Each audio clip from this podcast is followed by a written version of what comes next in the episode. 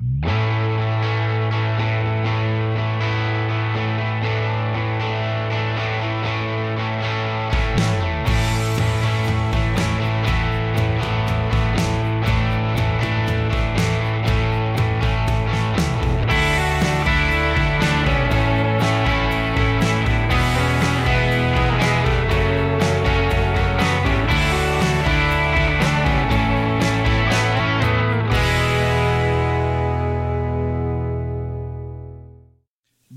dia, Chácara Iguatemi.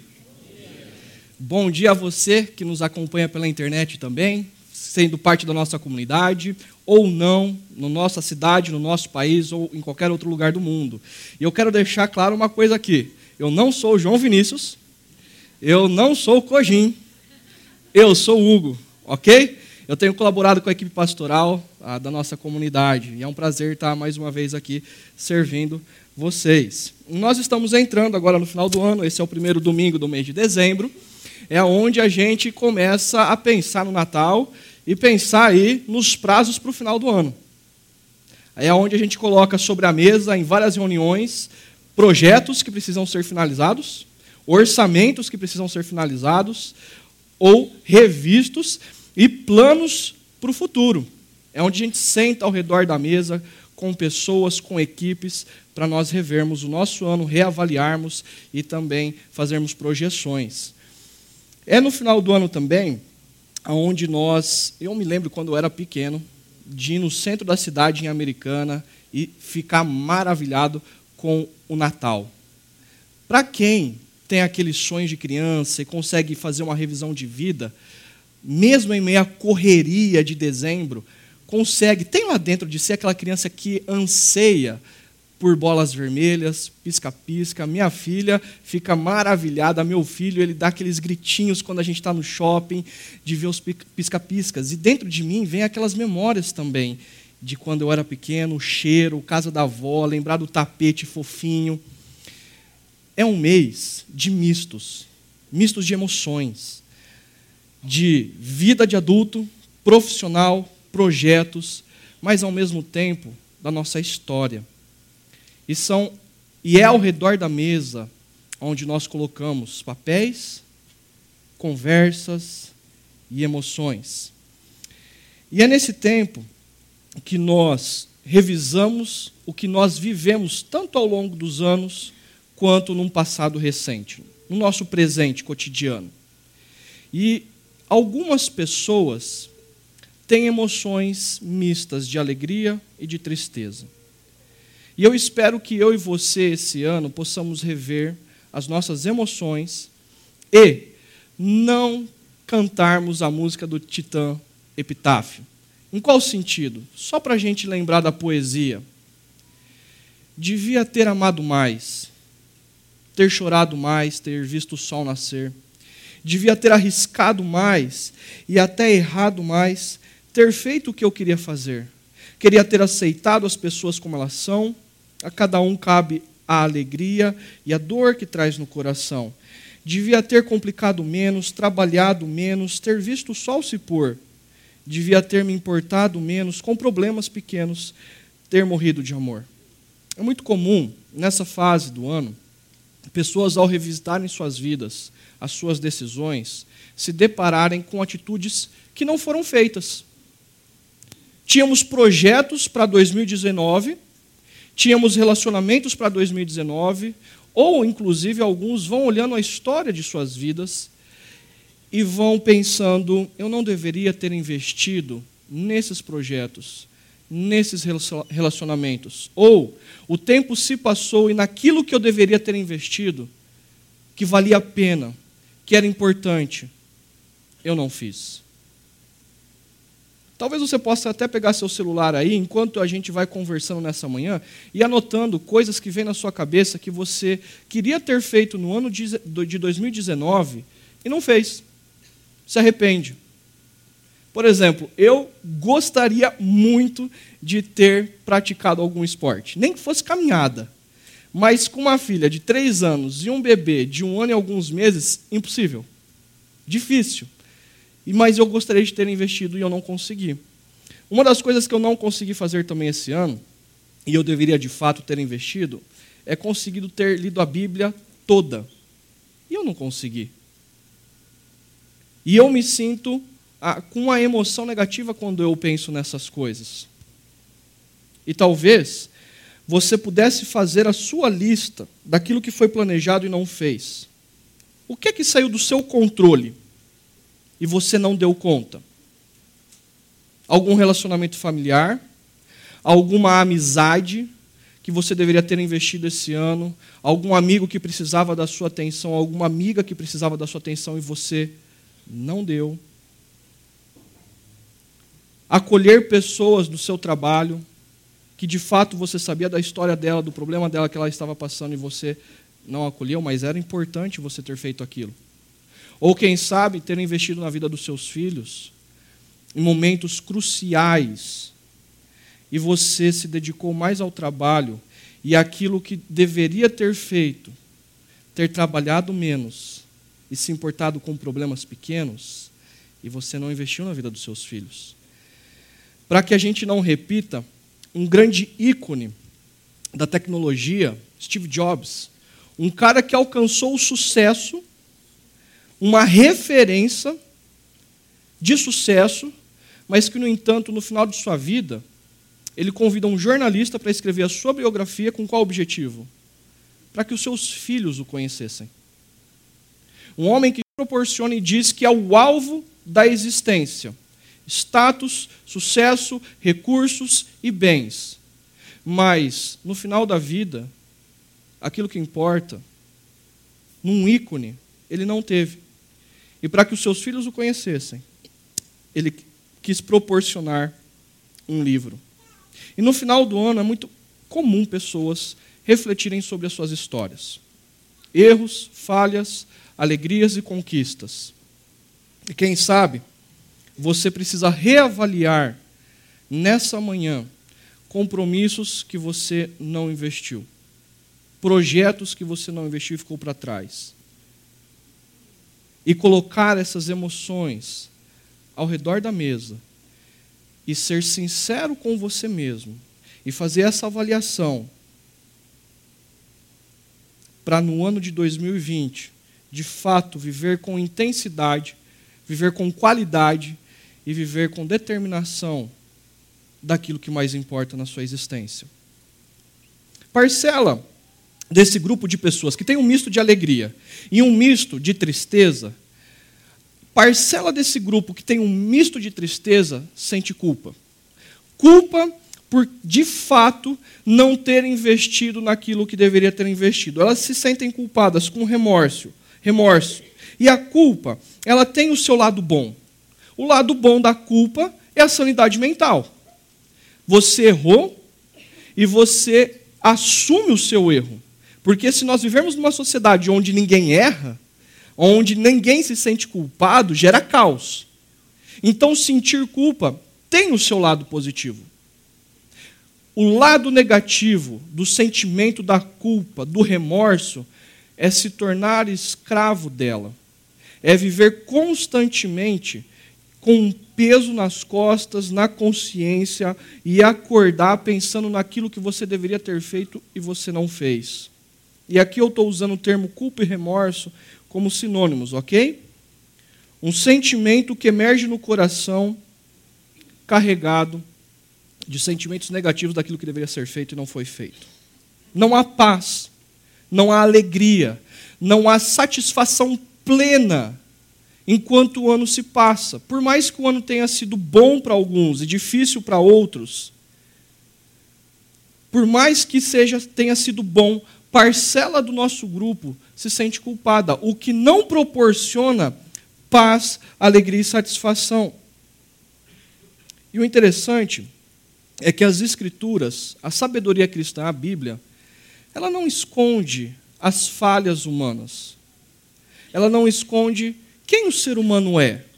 Por exemplo, nós já ouvimos algumas semanas atrás sobre um cara chamado Davi. Davi, quando adolescente, ele era um pastor de ovelhas. Depois, na sua juventude, ele se torna um grande guerreiro militar. O principal, o secretário militar do governo de Saul. e depois ele se torna rei. Mas esse homem que tem um coração de pastor e esse homem que é um cara altamente estratégico no seu governo, ele também comete falha, falhas. E Deus não, faz, não tem medo de registrar isso quanto às falhas de Davi. Davi ele comete um erro grotesco enquanto ele é rei, contra sua esposa e contra sua família, e ele reluta durante um ano, ou mais de um ano, em assumir o seu erro, em assumir a sua culpa. Ele vive com, com essa, é, é, é, esse peso sobre si por mais de um ano. Ele tentou viver escondendo da sua consciência, escondendo de Deus, escondendo das pessoas ao seu redor o seu erro. Mas num determinado momento, ele decide registrar isso numa poesia. E ele decide registrar nessa poesia, inclusive, como ele se sentia enquanto ele escondia os seus erros e não fazia uma avaliação certeira de sua vida. No Salmo 32, no verso 3, olha só o que ele afirma, colocando o seu remorso sobre a mesa. Enquanto eu mantinha escondidos os meus pecados, o que, que aconteceu com ele? O meu corpo definhava de tanto gemer. Numa outra tradução diz: os meus ossos envelheceram. Pois dia e noite a tua mão pesava sobre mim. Minhas forças foram se esgotando como tempo em tempo de seca. O meu corpo definhava, minhas forças iam se esgotando. Essa é a sensação quando nós estamos vivendo ao longo de 2019 a estresse no trabalho e a gente leva uma vida estressada no meio da nossa família e nós não assumimos a culpa de sermos grossos, de tratarmos mal, de não investirmos tempo, de não investirmos no tanque de amor do, do nosso cônjuge, dos nossos filhos, e a gente vai vivendo. Ah, negando aquilo que mais importa, ou problemas familiares influenciam as nossas vidas profissionais, e nós vamos também ah, levando com a barriga a nossa, a nossa performance, o nosso desempenho no ambiente de trabalho, deixando de lado e uma sensação de peso, de que nós não estamos cumprindo com o que deve ser cumprido, de admitir que estamos falhando e a gente não erra, vai drenando as nossas energias físicas, emocionais, relacionais. E quando nós também cometemos pecado, quando nós falhamos, nós também vamos sendo drenados. No livro de Dostoiévski, Dostoiévski, Castigo e Crime, existe esse personagem, Raskolnikov, Raskolnikov, perdão. Esse homem é um cara altamente atormentado pela culpa. Por quê? Nesse livro é muito interessante de que esse rapaz, Raskolnikov, né, você pode dar o nome para o seu filho de Raskolnikov, ele decide matar a golpes de machadada uma velhinha que era agiota. E ele devia para a velhinha.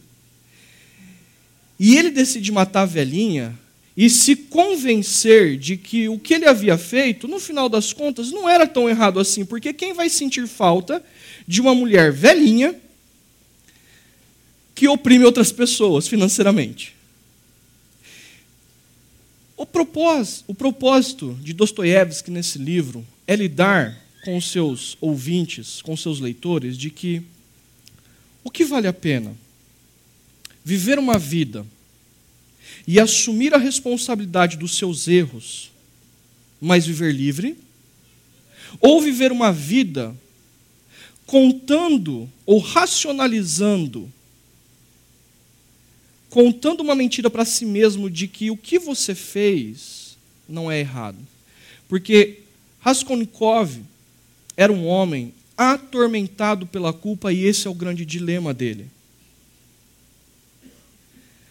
Um passeio pela consciência de alguém que vive atormentado com o sentimento de culpa.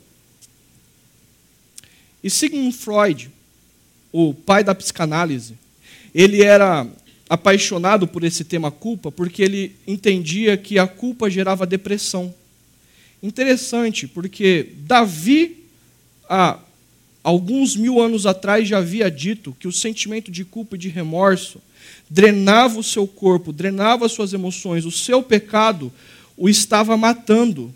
Não assumir os seus erros o fazia mal.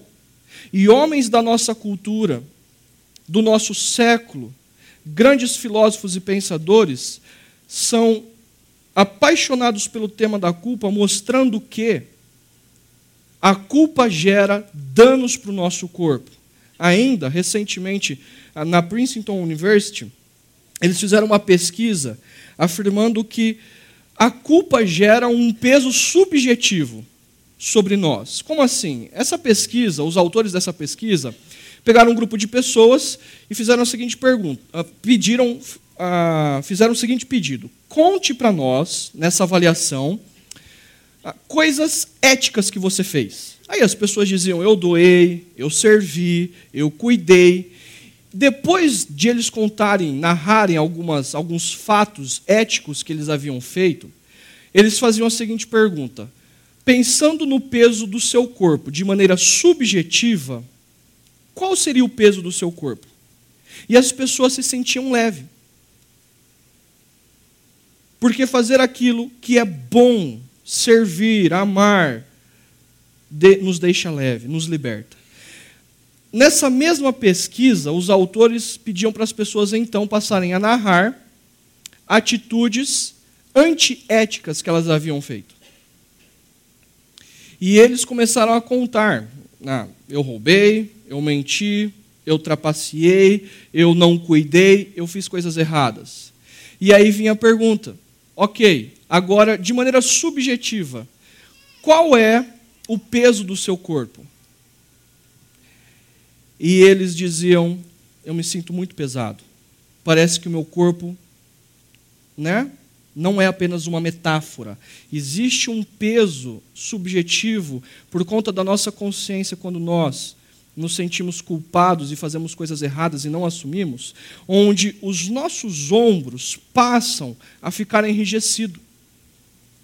Durante a noite, nós ah, ficamos pensando naquilo que deveríamos ter feito, com quem nós deveríamos ter conversado. Ao longo do ano, nós vamos pensando sobre algumas pessoas que nós deveríamos ter conversas cruciais e nós não tivemos, problemas que não foram resolvidos.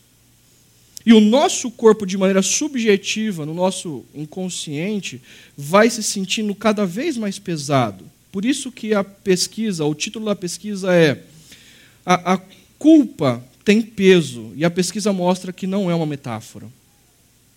Nós nos sentimos pesados. Prejudica o nosso organismo ainda. Ah, na Psychology Today, uma revista de psicologia norte-americana, também fez uma pesquisa sobre procrastinação. E é interessante, porque, assim, nós estamos falando sobre relacionamentos, mas nas coisas pequenas nós também nos sentimos culpados. E procrastinação, empurrar com a barriga, deixar para depois, pessoas tomam essa decisão para ter um momento prazeroso num primeiro momento. Então você decide não conversar com a sua esposa, com o seu marido, com os seus filhos, você procrastina ter aquela conversa importante para ter um num, num, num momento, num, num instante em que você pensa isso, ter prazer, não ter problemas, não ter que lidar com dificuldades, com conflitos. Você deixa aquela pesquisa ou aquela tabela para preencher, aquele contrato para fazer para depois, né? ou ter aquela reunião que vai levar um tempo, porque você sabe que outras pessoas pensam diferente de você e não vão concordar com sua ideia, mas no primeiro momento você tem prazer, você fica tranquilo, você tem paz. O que acontece nessa pesquisa é de que, na medida em que a pressão aumenta, na medida em que resolver o problema é necessário, a culpa emerge. Porque você sabe que você deveria ter tido aquela conversa antes, ter feito aquela revisão antes, ter feito aquele relatório antes, porque o prazo está encurtando, o relacionamento, o seu filho está crescendo, a sua filha está crescendo, e você não teve aquela conversa. E vai chegar no momento onde você vai ter mais problema, porque você deveria, como pai, ter conversado e não conversou. E vai chegar no momento que ele não vai mais te ouvir. E você vai se sentir culpado. A médio e longo prazo, a culpa passa a tomar conta de você. Mas nós, via de regra, optamos pela procrastinação. E Davi é um cara que, por não ter confessado o seu pecado, por ter procrastinado, por ter empurrado com a barriga, por não ter assumido a procrastinação dele de não confessar o seu pecado, drenou suas energias, drenou seu corpo, drenou sua alma, porque ter, tentar viver uma vida dupla. Na relutância de confessar o seu erro, de empurrar com a barriga, e Davi vai afirmar o seguinte no verso 4: Pois dia e noite a tua mão pesava sobre mim, minhas forças foram se esgotando como em tempo de seca. Existe um fato, sim, de Deus agir nas nossas vidas, e a metáfora de Deus pesar a mão é de Deus agir na nossa consciência e dizer: você errou, você não assumiu, você não confessou. E é como se a mão de Deus estivesse pesando sobre nós. E isso é bom. Para quem não é cristão, ou até mesmo para nós, alguns cristãos, quando ouvimos isso, parece, poxa, Deus quer ser justo, Deus quer ficar jogando na cara, Deus quer né, que você confesse logo o seu erro. Deus é um cara mala que fica o tempo todo lembrando você, igual o seu celular fica pitando que você tem que tomar aquela ação.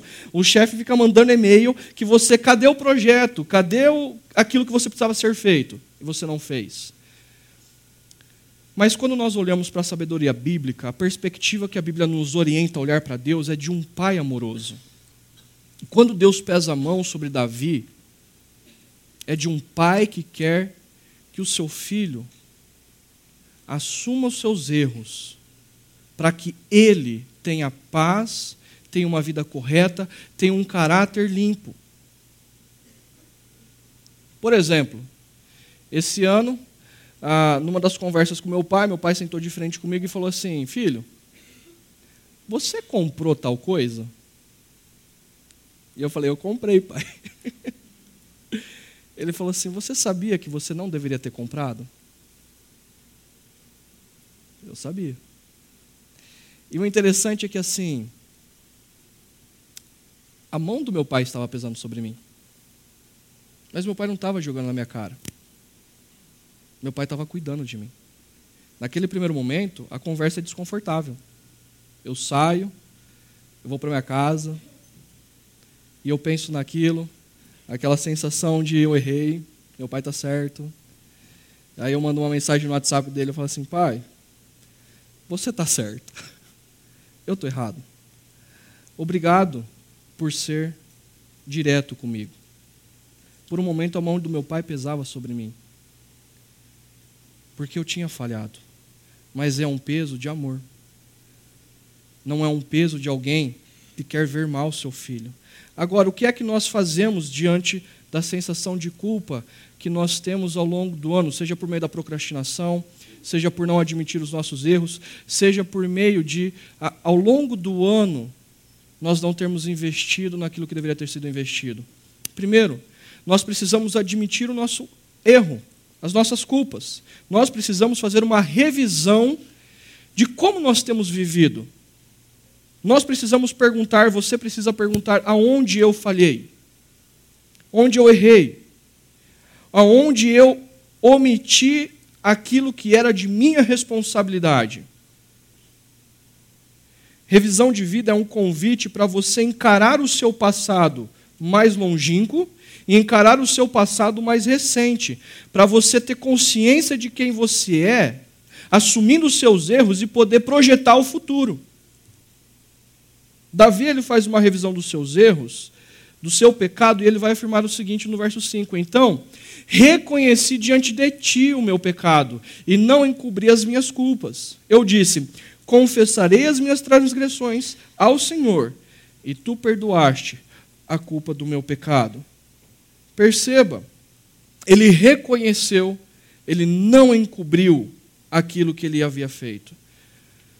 Mas a Bíblia ela não, ela não vai negar que Davi levou quase um ano para fazer isso. Deus ele mostra, vocês são seres humanos. Vocês têm dificuldade de lidar com a culpa, com os erros e com os pecados. E talvez é hora de você fazer uma reavaliação, colocar as suas emoções de fato sobre a mesa e dizer: eu errei, eu, eu reconheço, eu não vou encobrir aquilo que eu tenho, naquilo que eu tenho falhado. Talvez pode ser alguma coisa que aconteceu há 20 anos, há cinco anos, há um ano, uma semana, um dia. O mais rápido possível para você lidar com as suas emoções e confessar o seu pecado, leva você a ter uma vida em paz para com Deus, para com o próximo e para consigo mesmo. Às vezes as pessoas acham que para ser feliz, elas precisam encobrir o seu erro. Elas acham que para não ter problema ninguém pode descobrir aquilo que elas fizeram. Mas Deus sabe, a sua consciência sabe, e os nossos relacionamentos demonstram, a nosso desempenho no nosso trabalho de, demonstra se nós estamos ou não escondendo quem nós somos. nós achamos que as pessoas não estão sabendo, mas elas percebem com o nosso comportamento. E é interessante que nesse versículo Davi usa quatro pronomes possessivos na primeira pessoa. O meu pecado, as minhas culpas, as minhas transgressões, o meu pecado. Ele assume os seus erros sem ficar responsabilizando outros. Ele não racionaliza os seus erros. E numa revisão de vida que envolve lidar com os erros do passado, lidar com os erros do presente, há sempre o perigo dessa racionalização. E racionalizar é colocar no outro a culpa pelos seus erros. É arrumar bons argumentos para justificar suas atitudes. E quando alguém diz o seguinte: Ah, eu não tive os privilégios que o outro teve. Ah, o outro é privilegiado na empresa. Ah, porque assim, os meus pais me criaram dessa forma. Ou então, a cultura da empresa é assim, todo mundo faz desse jeito, eu também devo fazer. Ou então, todo mundo no país, a cultura brasileira age dessa forma, então eu também devo agir dessa forma. Não, pera lá. Não é porque todo mundo faz que você te dá o direito de fazer aquilo que é o errado, de cometer erros, de pecar. Não é porque determinado grupo de pessoas cometem determinado pecado que te autoriza a fazer a mesma coisa. Isso é racionalização. Perceba, o meio nos influencia, é óbvio, mas na medida em que nós criamos consciência do nosso passado, da cultura onde nós estamos inseridos e da atitude que nós devemos ter em relação à nossa criação, em relação à cultura da empresa, em relação ao país e em relação a uma vida cristã, nós devemos assumir a responsabilidade da nossa vida. E se diante da culpa nós devemos, primeiro, assumir os nossos erros, em segundo, nós devemos reconhecer a quem nós ofendemos. Davi ele vai fazer isso dizendo: Confessarei as minhas transgressões ao Senhor. Davi ele não apenas admite que ele errou. Davi confessa que ele errou. E o que é que significa confessar um erro? Confessar um pecado? Não é meramente você ah, admitir que você fez algo errado ou que você deixou de fazer algo bom. É também considerar o seu erro como repulsivo. Por quê? Porque você pode dizer assim: não, eu errei, eu, eu, eu, eu cometi um pecado, eu falhei. Mas você não está admitindo que aquilo que você errou você tem repulsa você odeia. Algumas pessoas admitem que erraram, não porque elas se arrependeram do ato em si, elas se arrependem do que elas cometeram por causa das consequências. Então, algumas pessoas não se arrependem de terem roubado, algumas pessoas não se arrependem de terem mentido, algumas pessoas não se arrependem do ato em si, as pessoas se arrependem pelas consequências de perder o emprego, de serem descobertas, de serem ah, de estarem no holofote de humilhação. O ponto de Davi aqui ao confessar é não apenas assumir o erro, admitir o seu erro, mas também ter repulsa por aquilo que ele havia feito. Eu não tenho mais prazer na mentira, não tenho mais prazer no adultério, eu não tenho mais prazer em outras coisas que eu falhei. E ele confessa que, em última instância, ele não havia cometido um erro contra sua esposa, contra a sua família. Em última instância, Davi tem consciência que o erro dele foi cometido contra Deus. E ele está pedindo perdão, confessarei as minhas transgressões ao Senhor, porque a ofensa maior foi ao Criador. Davi compreende que ele precisa desprezar o mal causado, porque o mal causado ofendeu ao Criador dele. E passa a fazer opções, então, a partir da sabedoria bíblica. Eu e você precisamos, a partir de então, de, de, de, admitir e confessar os nossos pecados, passar a viver a partir da sabedoria bíblica. Mas você pode então dizer o seguinte, ou alguns colegas seus, ah, na medida em que você passa a viver a partir da sabedoria bíblica, dizer o seguinte: ah, mas para com esse negócio, você se sente culpado, você acha que isso é errado porque a religião gera medo em você, porque a religião gera culpa em você. Mas olha só que interessante. No jornal É o País, uh, na, no site deles, na parte semanal, um jornal espanhol, o articulista vai dar um título, o seguinte título: A culpa, um instrumento de controle das religiões. Ele vai fazer a seguinte análise. Ao longo das, dos séculos e dos milênios, as religiões politeístas ou moniteístas, os líderes religiosos usavam dos livros sagrados para manipular as pessoas com culpa e medo. Então, se a sua cabra nasceu manchada naquela época e você perdeu dinheiro com a sua cabra manchada, é porque você cometeu algum erro, algum pecado, algum crime contra os deuses. E os deuses estão te punindo, fazendo com que sua cabra nasça manchada. E você precisa sacrificar um animal, você precisa se sacrificar para apaziguar as iras dos deuses. Você está ah, tá dando errado a sua empresa, você está entrando em dívida, o seu casamento está dando errado, porque você cometeu algum pecado e Deus está irado, então você tem que pagar uma promessa, você tem que fazer algum sacrifício, você tem que fazer algum trabalho, porque os deuses ou Deus está irado com você. E você precisa apaziguar a ira desses deuses. Mas na medida em que o articulista vai caminhando, ele vai fazer essa seguinte afirmação aí: com o fim da cultura religiosa, ou seja, na medida em que as religiões foram indo para a, as beiradas da sociedade, elas foram perdendo a sua influência, elas foram perdendo a sua importância, aprendemos a pensar que os erros não são nossos. Não existem deuses. Não existe Deus. Que são, os erros são dos grupos, das sociedades, ou das estruturas. O inferno são os outros. O articulista vai dizer que numa sociedade pós-moderna, já que a religião não tem mais influência, não tem mais ah, importância, por que, que as pessoas vivem culpando umas outras? O culpado sempre é o outro. É o outro do partido político, é o governo atual, é, a, é, é, é o chefe que não entende, é o funcionário que não entende, é a minha esposa, é o meu marido, são os meus filhos. O outro sempre é o culpado.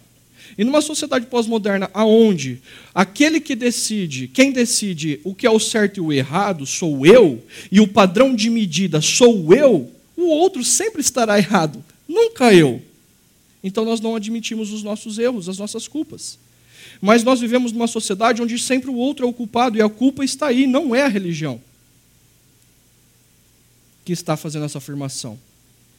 E por mais que eu diga que o outro é culpado, o outro diz que eu sou culpado. Então, nos nossos casamentos, quem é o culpado? Você que é mulher, quem é o culpado?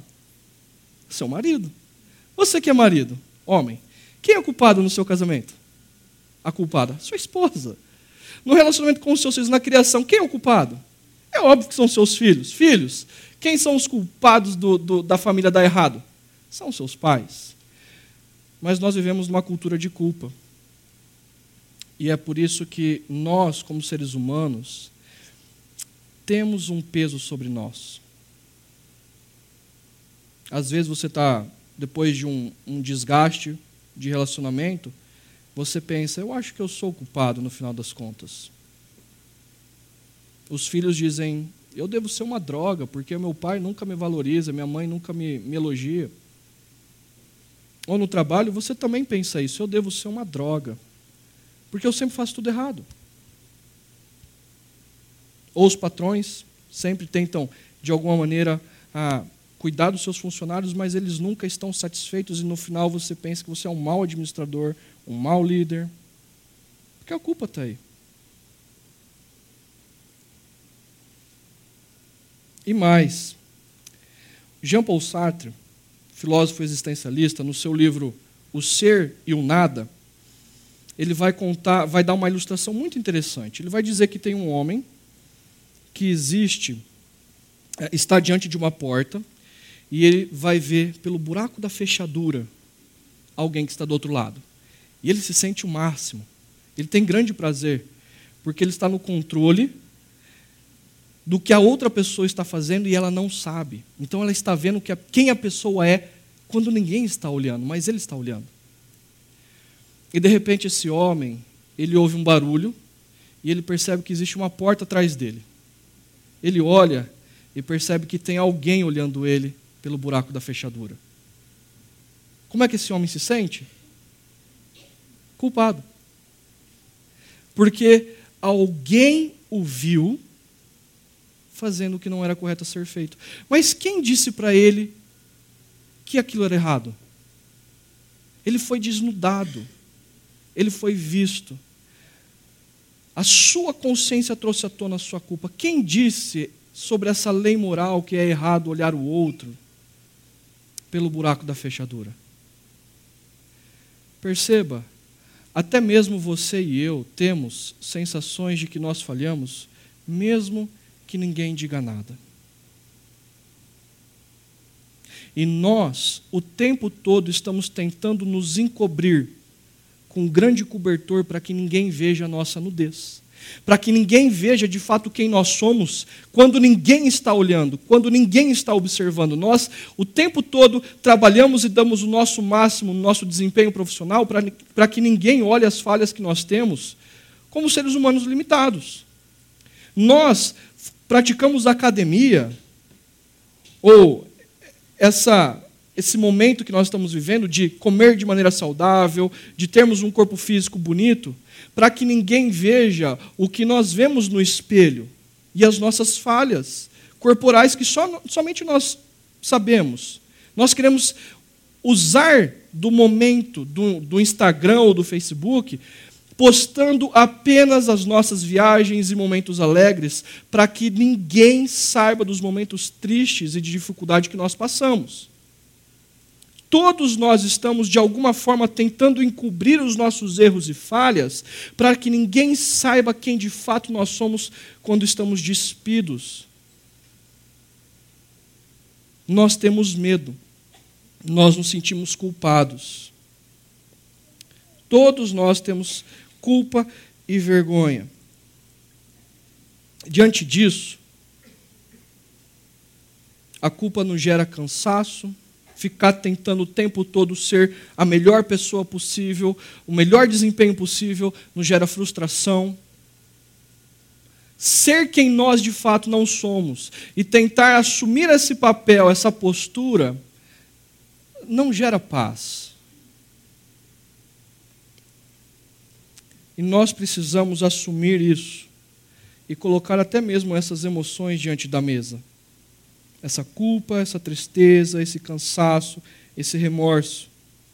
E na poesia de Davi que ele escreve, no versículo 1, ele vai começar da seguinte forma: olha só que interessante. Ele vai afirmar que pode haver um recomeço para aqueles que sentem culpa, que são limitados e que são falhos. Ele vai dizer: como é feliz aquele que tem suas transgressões perdoadas e os seus pecados apagados. Como é feliz aquele a quem o Senhor não atribui culpa e em quem não há hipocrisia. E se você soubesse que existe alguém que te ama por quem você é quando você está nu, metaforicamente? Quando você. Se esse alguém olhasse todos os defeitos que você tem, se esse alguém olhasse para você na fechadura, do outro lado da porta, e mesmo que você estivesse falhando na sua consciência, nos seus pensamentos, nas suas atitudes, no seu desempenho, como marido, como esposa, como filhos, como pai, como profissional, e se esse alguém te amasse de fato por quem você é, talvez você não teria a necessidade de desempenhar-se tanto ou de buscar tanto um sonho, um sucesso, recursos, ou se sentir amado. Porque esse alguém ama você por quem você é. E ele está vendo todas as suas falhas. E para ele está bom. O que nenhum relacionamento amoroso vai ser capaz, mas essa pessoa é capaz. Como seria? Esse salmo está tratando de alegria e felicidade. Como é feliz? Como é feliz? E a, o termo aqui em no hebraico é como é abençoado. O sentido do termo abençoado é um completo bem-estar, uma sensação de satisfação de alma, de existência, um estado de alívio de mente e de coração. Como é livre, como é abençoado, como é pleno, como é satisfeito aquele que tem as suas transgressões perdoadas e os seus pecados apagados. Como é plena a vida daquele a quem o Senhor não atribui culpa e a quem não há hipocrisia. A nossa procura última como seres humanos, o nosso prazer último como seres humanos, é sermos aceitos por quem nós somos e como a gente alcança isso? Sendo perdoados. Ou seja, para você ser profundamente realizado, você não precisa de um novo emprego, uma nova viagem, um novo elogio, um novo. Isso é bom, ok? Não estou dizendo que você não deve alcançar isso, almejar isso, mas isso não vai te dar satisfação última que você tanto anseia você precisa experimentar o perdão de Deus por você. E segundo as Escrituras, existem três tipos de pessoas. Primeiro, aquelas pessoas que pensam que elas são boas demais. Elas são muito boas e por isso elas não precisam ser perdoadas. É o homem pós-moderno, é a mulher pós-moderna. O padrão daquilo que é o certo é ela mesma, é ele mesmo. A régua de medir os outros somos nós mesmos. Então nós não acreditamos que devemos oferecer perdão, pedir perdão, porque nós não falhamos.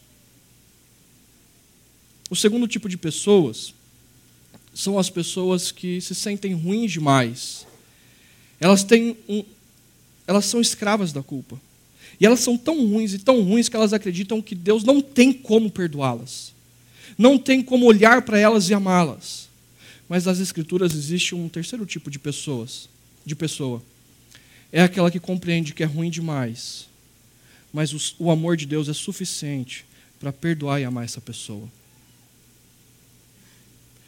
Deus apaga os nossos pecados. Ele perdoa os nossos pecados. Ele, ele não joga os nossos erros na nossa cara. Ele nos leva em consideração, porque nós somos os seus filhos amados e não atribui mais culpa sobre nós.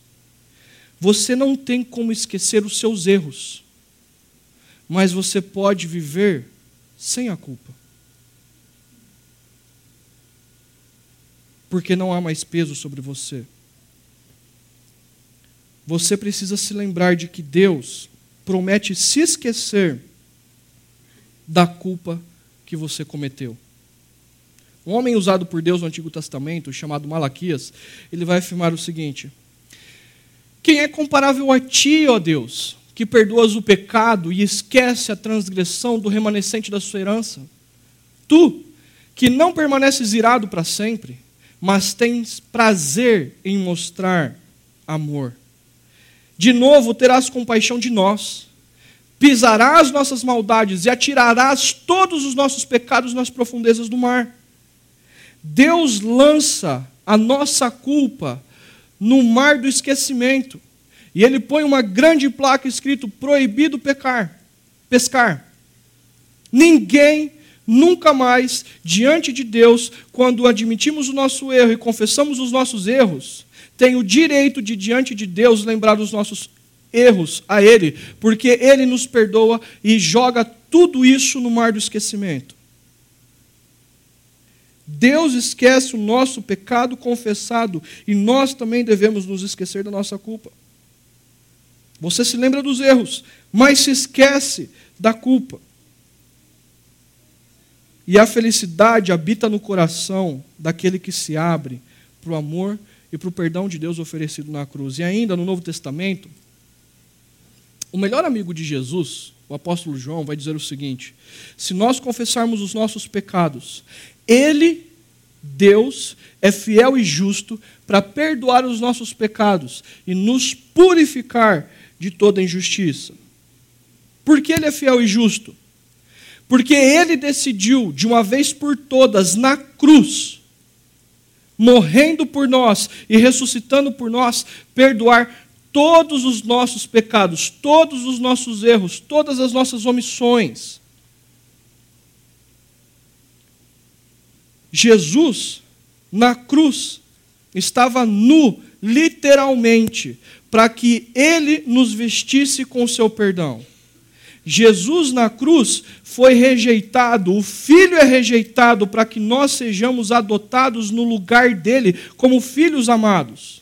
Jesus na cruz, ele é condenado como um grande transgressor para que nós sejamos honrados por Deus o Pai, como homens e mulheres que são fruto da justiça dele na cruz. Na cruz, Jesus morre para que a sua vida esteja sobre nós. A sua paz esteja sobre nós. E aí a gente fala o seguinte: ok, é simplesmente confessar o nosso pecado, está tudo bem? Sim, creia, admita, confesse. Mas Davi vai dizer o seguinte: não sejam como o cavalo ou o burro, que não têm entendimento, mas precisam ser controlados com freios e rédeas caso contrário, não obedecem. O que Davi está dizendo aqui é o seguinte: a partir de agora, viva a partir da sabedoria bíblica. Não caia nos mesmos erros. Não seja controlado simplesmente porque você vive de maneira impulsiva. Mas agora, a partir dos princípios da sabedoria bíblica, viva alguém como alguém que não precisa dessas rédeas, mas aprendeu com os seus erros, se arrependeu dos seus erros, confessou os seus erros e agora vive em plena satisfação, mas a partir da sabedoria bíblica. A graça de Deus nos perdoa tanto quanto nos orienta. E eu quero convidar você a refletir nessa manhã e praticar. Primeira coisa, diante dessa mesa que está posta diante de nós, das anotações que você fez na sua mente aí ao longo de 2019, precisa ser revisto, ou anotou aí no seu celular. Eu quero pedir para você refletir o seguinte: o que é que você precisa confessar? Porque a palavra confessar, na Septuaginta, que é a tradução do Antigo Testamento para o grego, é homologuel, que vem então o nosso termo homologar. Confessar é homologar, concordar com Deus que eu estou errado. Eu concordo com Deus que eu estou errado. Eu confesso, eu homologo. Deus, eu errei. No ano de 2019, em porcentagem do ano de 2019, o quanto você pediu perdão para as pessoas? Para os seus relacionamentos mais próximos? no ano de 2019, o quanto você procrastinou o seu desempenho profissional, o quanto você procrastinou a sua a, conversas cruciais familiares. Por mais que não seja uma culpa tão pesada, todos nós temos sensação de culpa. Nós precisamos admitir e confessar. Confessa nessa manhã. E confessar não é só admitir e concordar, é ter repulsa, é passar a não gostar daquilo que você fez, porque isso ofendeu a Deus e ofendeu o seu próximo.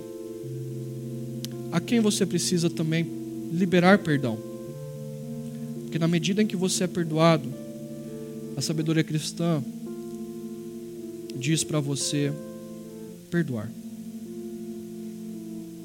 Segundo, Davi termina dizendo: esse salmo termina com esse verso: Alegrem-se no Senhor e exultem, vocês que são justos. Cantem de alegria, todos vocês que são retos de coração.